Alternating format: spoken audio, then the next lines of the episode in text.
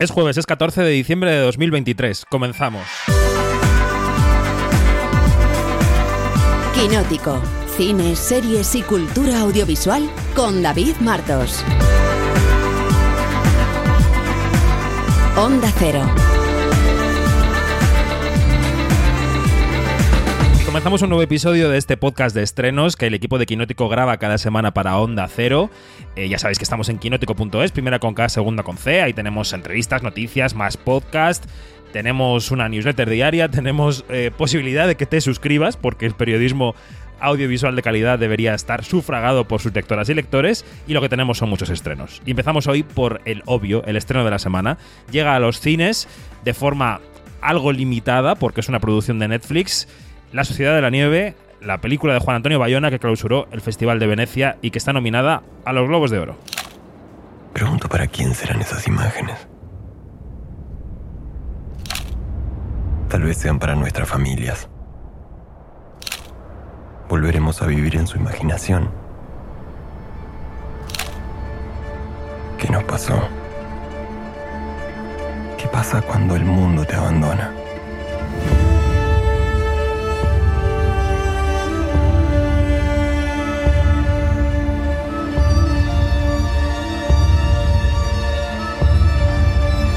Si hay una película de la que hemos hablado mucho en el último trimestre en Quinótico es La Sociedad de la Nieve, desde que Dani Mantilla y yo pudimos verla en Venecia. Dani, ¿qué tal? ¿Cómo estás? Buenos días. Pues eh, con ganas de que la gente eh, pueda verla y si puede verla en un cine es todavía mejor. Efectivamente, porque eh, es una experiencia sensorial eh, que también creo, eh, no sé, Janina Pérez Arias, buenos días, si pudiste verla tú también en Venecia. Muy, muy. No, en Venecia no, pero la recuperé en San Sebastián. Ah, cierto, y porque la, te fuiste y la reví porque creía que creía que tenía que tenía la ilusión de que todavía estaba metida en ese avión en la nieve y resulta que no era una ilusión. Esta es verdad. Todavía estoy metida ahí. No sé yo si la palabra ilusión es la correcta, pero bueno, en el otro podcast en el que hacemos para quinótico.es, el que tiene el numerito delante, el K391, hemos charlado esta semana con Laura Pedro, responsable de efectos visuales de la película, que yo recomiendo mucho esa charla porque ha estado muy divertida y muy interesante. Eh, Francés Miro, ¿qué tal? Buenos días, ¿cómo estás? Buenos días, muy bien, muy bien. También eh, justo ayer me comentaba una, una persona que, que, tenía ganas de, de, ver la Sociedad la Nieve y que no, no, le interesaba nada verla, verla en su casa, así que creo que es el, el momento de, de, la película y a ver si ya la ve la gente y se empieza a hablar de ella fuera de los festivales y de los circuitos más cerrados de la prensa cinematográfica. Y también está aquí María José Arias. Hola, ¿qué tal, Maríajo? Buenos días. Buenos días. Yo mm, soy una esquirol, he sido la última en verla y he visto la película eh, en mi pantalla de televisión, que no es la de cine, porque como no piso festivales... Estás un poco pisando el micro, pero... porque me boicoteáis. Eh, eso, que yo también he visto La Sociedad de la Nieve, he sido la última en verla, pero seguro que soy la más fan de todos porque a muerte con Bayona siempre. Ostras, aquí somos bastante fans, ¿eh? Teníamos que competir soy, por, yo por la soy película. La más, porque lo he decidido. Bueno, vamos a condensar toda la fanitud que tenemos por la Sociedad de la Nieve para intentar recomendársela a quienes nos escuchan, para que se animen en las tres semanas que va a estar en exhibición en cines a verla y si no, luego que la vean en, en Netflix, que también es una cosa válida, aunque se pierde parte de la experiencia.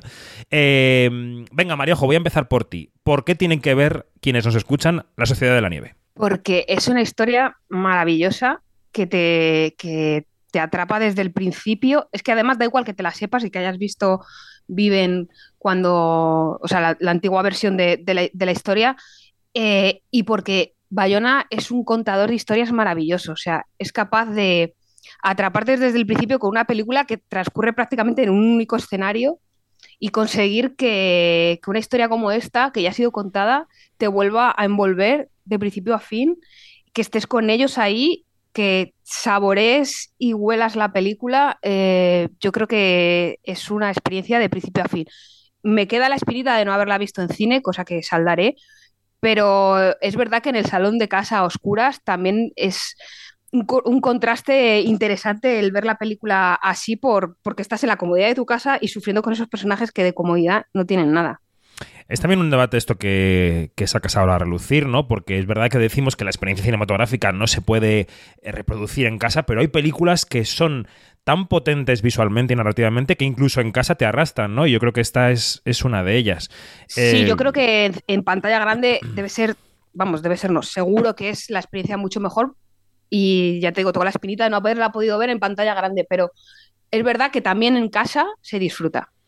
Francesc, ¿algún pero a la Sociedad de la Nieve? ¿Tienes que ponerle algo o no? Eh, bueno, un, pero eh, está relacionado con lo que estamos hablando, que es que es tal experiencia sensorial el haberla visto en, en cines que eh, yo salí un poco cansado de, de la película y a mí no me apetece tanto recuperarla en, en- en Netflix cuando, cuando se estrene, eh, porque es como que es una experiencia exigente físicamente y, porque está muy bien hecho el, el hecho de, vivir el accidente, de ese proceso de degradación de las personas eh, que sobrevivieron y, y claro, es como que eh, una vez visto dices, Buah, es una pasada, pero igual no vuelvo a pasar por esto, ¿sabes? Y eso es para mí un pero para la, para la película. Totalmente. Eh, Janina, ¿tienes que mandar al rincón a Francesc o no hace falta? Ya le mando yo. Eh, Sí, al rincón.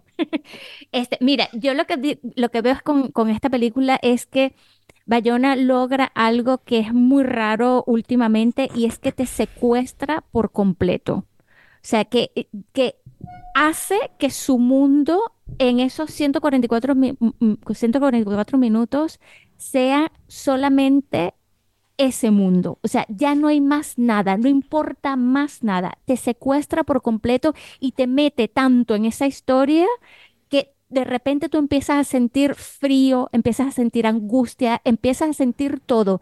Eh, te digo una cosa, em, cuando yo cada vez que leo, eh, "Eh, pero es un remake de Viven, no, no es, se me revuelve la sangre y lo que dan ganas es, me dan ganas de abofetear a la gente.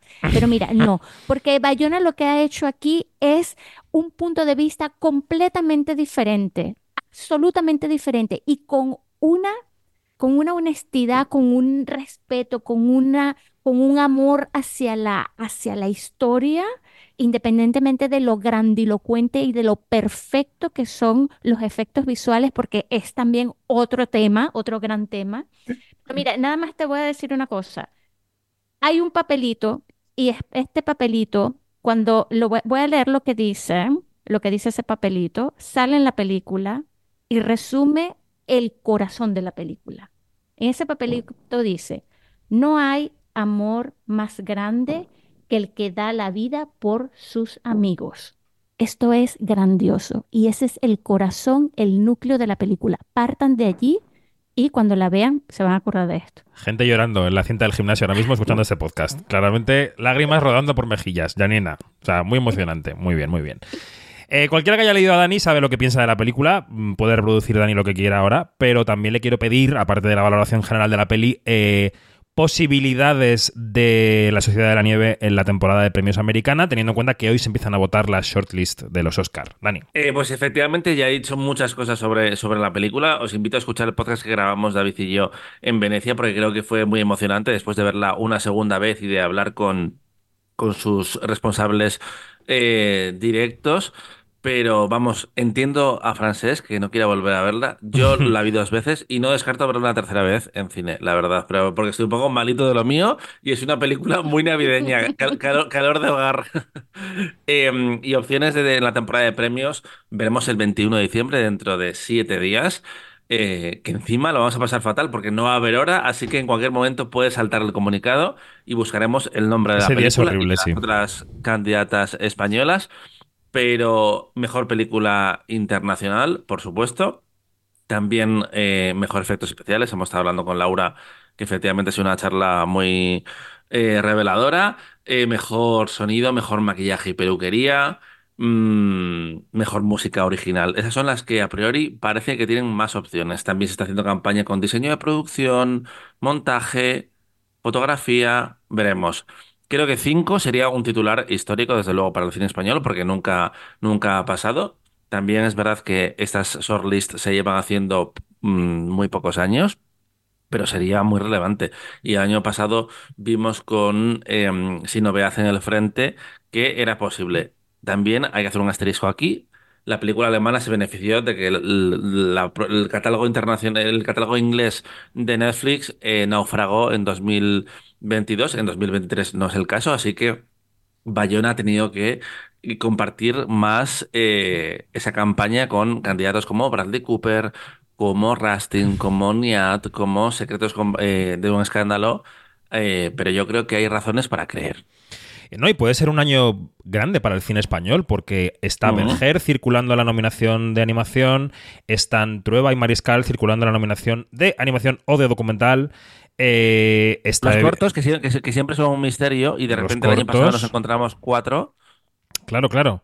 Los cortos, eh, Bayona, por supuesto, con todas sus categorías, Penélope, por supuesto, Pedro Almodóvar, que podría estar ahí también. Quiero decir que po- podemos encontrarnos con un año maravilloso de nominaciones al Oscar o incluso de pre- prenominaciones y nominaciones, o no, o ser un año usual o ser un año sin nada. O sea que estamos ahora mismo en, la- en las infinitas posibilidades, pero es verdad que el cine español cada vez llega en más terrenos a los Oscar a la vez y eso es una buenísima noticia. Bueno, La Sociedad de la Nieve, el estreno ¿Me dejas de la semana. Sí, sí, claro, dale. Una última cosa, antes de que empecéis a hablar de los estrenos que no he visto, eh, de la Sociedad de la Nieve, creo que una cosa muy positiva, yo que la he visto, decía, en el salón de casa y que hace que la, la peli funcione tan bien y sea tan grande, es que dura casi dos horas y media y con la complejidad que es mantener la atención en un entorno como el casero eh, para una película, la película aguanta muy bien y en ningún momento te suelta.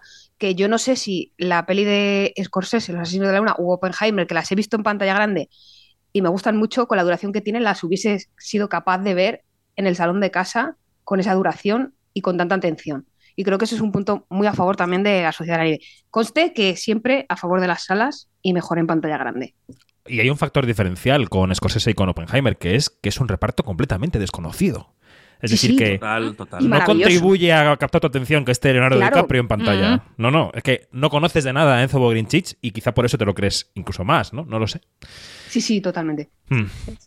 Bueno, pues este es el estreno de la semana para Quinótico y para la vida en general. Eh, vamos a, a, mm, cambiar el foco porque en Berlín, eh, Janina y yo pudimos ver la película Golda, que suena así.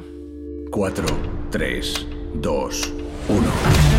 Hoy, los ejércitos egipcio y sirio han lanzado una ofensiva contra Israel. Nuestros enemigos esperaban sorprender a los ciudadanos durante el Yom Kippur. Nos superan 7 a 1. Si los árabes llegan hasta Tel Aviv, borrarán a Israel del mapa.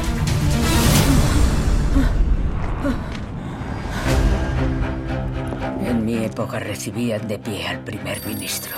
Henry Kissinger al teléfono. Recuerda que primero soy americano, segundo secretario de Estado y tercero, soy judío. Se te olvida que en Israel leemos de derecha a izquierda.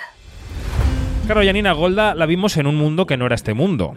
Este fragmento de la vida de la ex primera ministra israelí Golda Meir, eh, a la que da vida eh, Helen Mirren, nos llegó en un momento en el que no existía el genocidio en Gaza, que es lo que está ocurriendo. Esta película de Guy Nativ eh, estuvo en la Berlinale y nosotros no conocíamos esto que iba a ocurrir en otoño. Y ahora esta película, en la que vemos cómo la, la ex primera ministra se enfrenta a, a la guerra del Yom Kippur eh, y podemos comparar esa actuación con la de Benjamín Netanyahu, pues adquiere nueva luz, ¿no?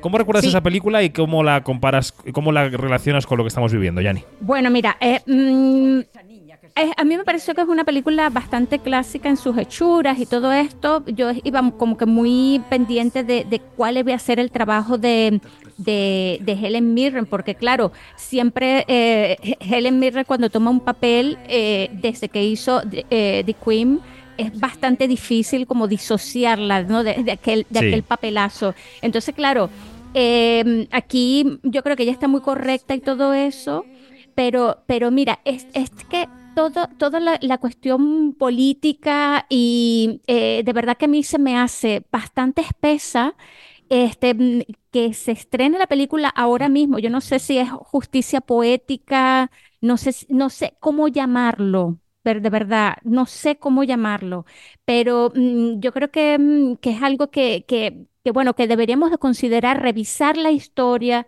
este, no limitarnos a una Wikipedia, este, confrontar eh, opiniones, este, hacernos también un propio juicio, porque esto yo recuerdo una película argentina antiquísima que, que, que era, que era una comedia negra y empezaba, nadie entiende lo que ocurre entre Israel y Palestina. Y de verdad que nadie lo entiende y nunca lo vamos a entender. Y lo que está pasando hoy, o sea, estoy súper bloqueada porque de verdad que estoy flasheada con, porque la realidad me, está- me sobrepasa. No sé, si era, no sé si era el periodista Enrique González o, o Ramón Lobo, el pobre antes de fallecer, el que decía eh, que recogía una cita que se había dicho en torno al conflicto entre Israel y Palestina. Y decía, el que mm, diga que entiende el- lo que ocurre Ujú. Israel y Palestina es que no ha entendido nada, ¿no? Pues, eh, pues eso, ¿no? Yo creo que la película eh, tiene dos partes, ¿no? Por la parte política creo que refleja que aquella primera ministra eh, evidentemente defendía los intereses de Israel en el Yom Kippur, eso no ha dejado de ocurrir nunca, pero había unas ciertas barreras morales y unos ciertos límites que en ese momento no se sobrepasaban y ahora esos, esas barreras están por el suelo, claramente. Eso por un Tal lado. cual. Y por otro lado, claro, Helen Mirren es tan buena actriz que hay momentos de la película en los que consigue que olvidemos que su maquillaje es un poco chanante. Es decir, el maquillaje, el maquillaje es un poco artificial. Incluso tiene los tobillos gordos como Golda Meir y los ves en la película estallándole los zapatos. Y ella es tan buena actriz que a veces consigue vehicular ese espíritu y te olvidas de las capas de emplasto que lleva encima. Pero a veces es difícil. Entonces estamos ahí. eh, yo viendo la película fluctuaba entre entrar y salir de la película, ¿no? De repente entraba y de repente Mm. salía. Este es un poco el movimiento. Bueno, Golda es un estreno interesante. Se ha producido en redes sociales incluso algún movimiento como de oposición a no ir a verlo por el tema de Israel. Yo creo que el arte en su amplio espectro hay que verlo. Las películas hay que Mm. verlas y luego juzgarlas habiéndolas visto. Y opinar de ellas habiéndolas visto. En fin. Dicho esto, vamos con una película que llegó a nuestras vidas en San Sebastián, en la clausura de San Sebastián, si no me equivoco, Dani, que es Dance First. The Nobel Prize for Literature is hereby awarded to Samuel Beckett. Qué catástrofe.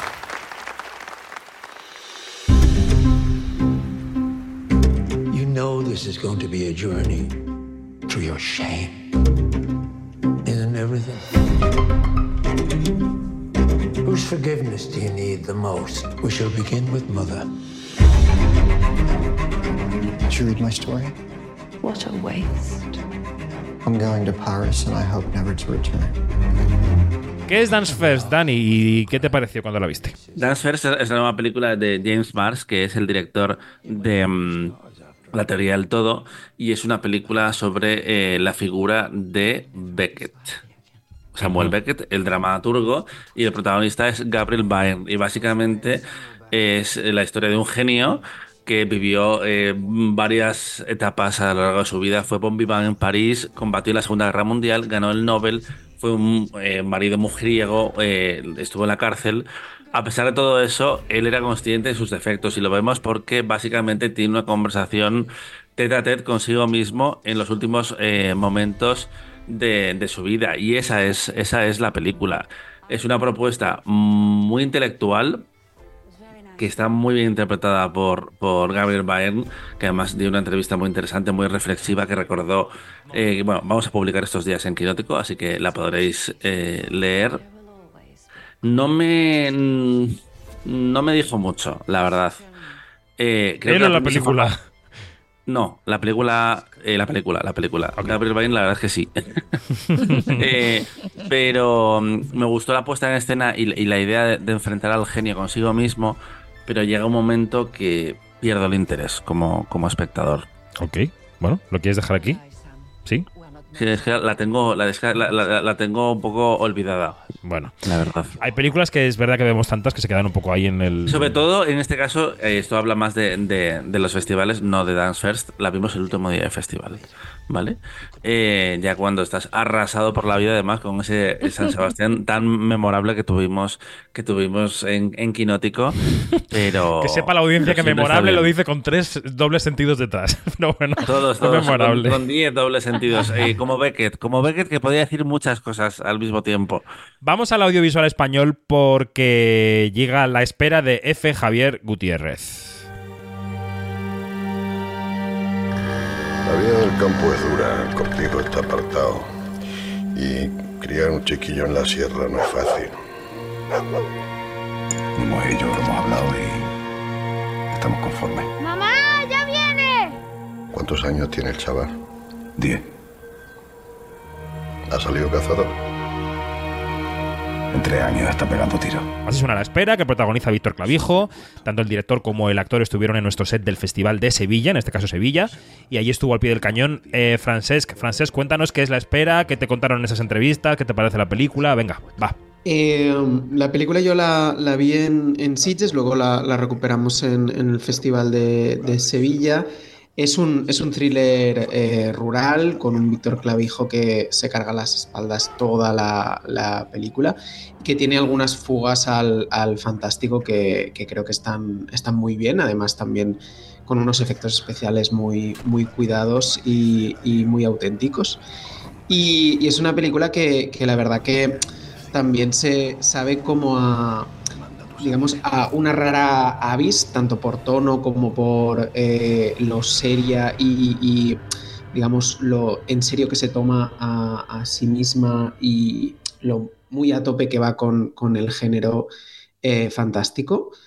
Y, y, que recomendaría, recomendaría mucho, sobre todo por, por destacar la, la actuación de Víctor Clavijo, que creo que está, que está estupendo y que él mismo nos comentaba en, en Sevilla que, que, bueno, que ha sido un, papel muy exigente.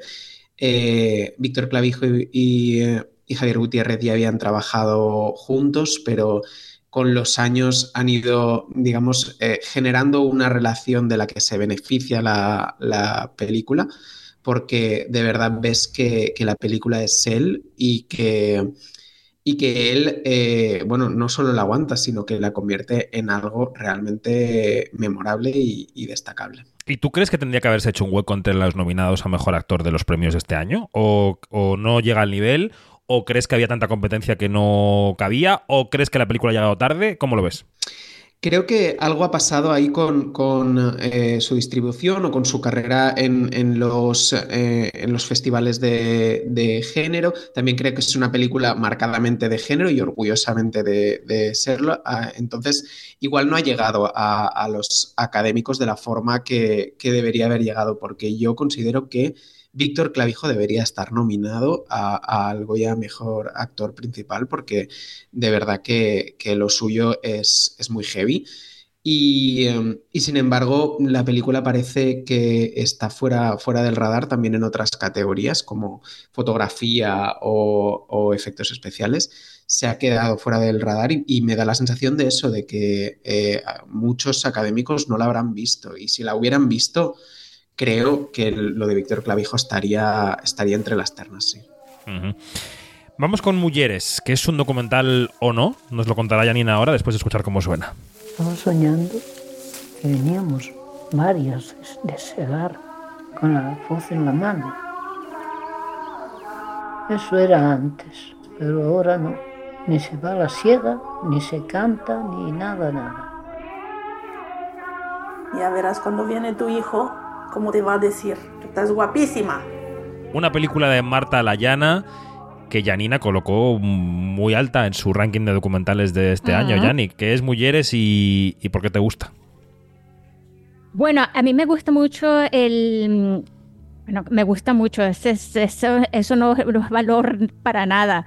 Me parece súper acertado que Marta Layana haya optado por introducir un elemento eh, semi ficción, que es el de Raúl Refri, que es el, el compositor de la, de la, banda sonora en esta historia y que es como un hilo conductor de, de la historia, ¿no? Eh, me parece un gran descubrimiento y eso también es uno de los valores de esta película, dar, poner la luz donde hay oscuridad, eh, en cuanto a, a, revelarte algo. Y, lo, y estas mujeres eh, en, en las montañas asturianas, con aquel frío que tú lo ves la cosa y, es en blanco y negro y te calan los huesos.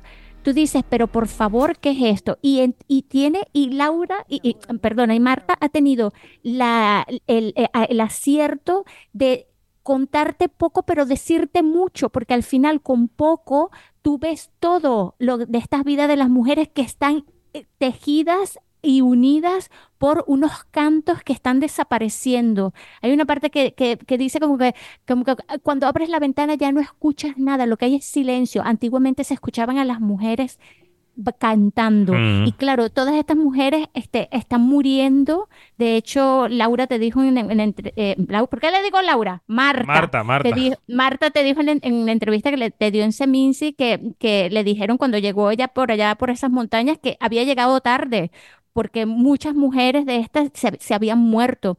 Y, y a mí lo que me, me, me, me flipó es como Marta este, le da cuerpo a esa narración y cómo, cómo termina la película, que es como que a quién pasa el testigo. Eso es alucinante. De verdad, el trabajo que ha hecho Marta Layana con Murieres me parece extraordinario y que Oye. también lamentablemente ha pasado muy bajo, del, bajo el radar. Esto te iba a decir, que te hago la pregunta que le hacía Francesc. ¿Tendría que estar nominada Marta al Goya al mejor documental? Tendría que estar, por supuesto, nominada al Goya Mejor Documental. Ha tenido que haber estado también en, en las en las 15 de, de Lo Feroz, creo que está o no está, no me acuerdo. Este, debería de estar más presente, pero sobre todo en los Goya. Los Goya este, mm, han, este, la han ignorado. Este, yo no sé si ha sido por, por este problema de, de falta de comunicación, también que, que no ha habido una shortlist, eh, también este, ha sido tantas cosas, no sé, eh, también Mujeres se, se presentó en la Seminci y eso para los académicos ya es como que demasiado tarde, ¿no? Entonces, que- este, la gran pregunta es, ¿qué chorizos es demasiado tarde para una Tendríamos que evaluar eso, efectivamente. Sí, cuando Rodrigo Cortés se presen- presentó su última película, que fue un, un extraordinario éxito en Sevilla, que es mucho más tarde que la Seminci, este, pues, y estuvo en todas las, estuvo en todos los, los premios. Bueno, no estuvo porque, en claro, todos, se estuvo en alguno, en alguno. Sí, bueno, alguno. estuvo en Los Feroz, Feroz, también estu- tuvo algo en Los Goyas. Entonces, claro, este, allí lo de llegó demasiado tarde no es un argumento, no lo es. Bueno, bueno, bueno. En cuanto a series. Estoy molesta, estoy molesta. No se te nota nada. En cuanto a series, este domingo llega Tres Player Vestidas de Azul, que es la nueva serie, de, eh, y, digamos, continuadora del universo de Veneno, generada por Suma Content, la productora de Los Javis, y el 12, que fue hace un par de días, se estrenó en Prime Video, la última gran producción audiovisual española de este año de Prime Video, que es la serie Los Farad. Oscar, ¿por qué estás aquí? Ahora. Viste mi perfil de niña pija y pensaste que a lo mejor había un filón. ¿Un filón de qué? ¿Qué te parecería montar un gimnasio en Marbella? Marbella. Papá. Oscar. El del aeróbic. No tengo ningún problema en ser tu filón. ¿A qué se dedica tu familia, Sara? Armas, misiles, granadas. Bueno, Los Farad, eh, tanto Dani como yo estuvimos en el rodaje de Los Farad y también ha visto Dani tres capítulos y Mariajo ha visto todo lo que había que ver y yo todavía no he visto nada, pero puedo opinar de lo que vi en el rodaje, así que hablemos de Los Farad y empiezo por Mariajo. ¿Qué te parece Los Farad? ¿Qué es? ¿Quién sale? Todo eso. Pues a mí lo que me parece es una serie muy entretenida que hace una cosa muy arriesgada y es que juega mucho con, con el tono. En el primer episodio, cuando aparecen esos títulos de crédito tan ochenteros, digámoslo así, te quedas como un poco descolocado, pero enseguida entiendes el porqué. Y al final es la historia de una familia de traficantes de, de armas en la Marbella de los 80, a la que llega un chaval, profesor de aeróbic, de aluche, para más señas, que se llama Oscar con K, y que está interpretado por Miguel Herrán, que hace la función un poco de mm, guía, por así Mirada decirlo, del, externa, sí. Del- para el espectador, porque la serie aborda un contexto muy, muy complicado eh, en el que es muy fácil perderse, que es todo pues, el tráfico de armas en los 80, en plena Guerra Fría, en plan eh, Occidente contra la Europa comunista. Es un contexto muy complicado, entonces él va haciendo la función eso de guía, ¿no? Y te pone, hace que no te pierdas en todo ese contexto. Pero en el fondo es una serie muy entretenida y recuerdo una frase de, de la entrevista que tuve con Mariano Barroso y con Alejandro Hernández, creadores y guionistas de la serie, que yo creo que muchos deberían aplicársela. Y él decía que una cosa es que lo que cuentas puede tener su importancia y su peso, como ocurre aquí, porque estás hablando de una cosa muy seria, como es el tráfico de armas y la Guerra Fría. Y otra cosa es que eh, cuando lo cuentas te pongas pesado y solemne y provoque rechazo. Y es algo que la serie no hace, porque consigue que lo que prime sea el entretenimiento y que lo y que lo que no se pierda nunca de vista es la familia. Y que al final el mayor peligro no es ese tráfico de armas, sino esa familia que son los Farad, con Pedro Casablanc de patriarca y Nora Navas estupenda de matriarca, y una Sara Abaitua que se come toda la serie para ella sola, Susana. que de verdad Susana, Sara. perdón, madre mía, que estamos hoy bien con los nombres, ¿eh? Ay, ay, ay. Eh, que no los querría yo de familia ni política ni biológica en la cena de Navidad de, de este año, porque telita esta familia. Rápido que nos quedan tres minutos, Dani, ¿qué te ha parecido lo que has visto de los Farad? Yo he podido ver tres episodios y la vi con, con mucho gusto. Me parece una propuesta muy clásica eh, por parte de, de Alejandro Hernández y de Mariano Berroso. Y es la sensación que me dio cuando estuvimos en el rodaje, que mm, eh, hablando de, de la Marbella de los años 80, tú podrías tirar de Lola, pero yo creo que a ellos eh, tienen una, eh, un sentido del, del drama más clásico, más masculino, y aún así me interesa. Eh, me interesa mucho y efectivamente es muy entretenida. Me gusta, por ejemplo, que hace episodios de 45 minutos, que siendo dramas y siendo muchas veces de tele de pago y demás, se van automáticamente a los 55, 60 minutos y es una serie que va muy al grano. Y estoy de acuerdo que Susana Baitúa se come, se come la pantalla y tengo ganas por ver cómo continúa esta, esta historia. Echo de menos un pelín de Marbella, porque por, por lo menos en los tres primeros episodios vemos que la acción va por todas partes porque es una historia que tiene alcance internacional, pero eh, se ve con mucho gusto. Y es que además los Farad utilizan una estructura, la- este pez fuera del agua, que, que si la cuentas bien, funciona siempre. Sí. Y, Sí, sí, sí. y está, está muy bien rodada, está muy bien actuada, mm, da mucho gustito. No es una eh, ficción particularmente original, pero es muy eficaz. Pues nos dejamos mucho estreno fuera porque hay muchísimo que se estrena esta semana, pero son las recomendaciones de Quinótico, también lo que hemos podido ver, a lo que llegamos y lo que nos ha apetecido contaros. Así que, Francesc, Dani, Mariajo y Janina, gracias y hasta la próxima. Hasta, la Hasta luego. Hasta pronto.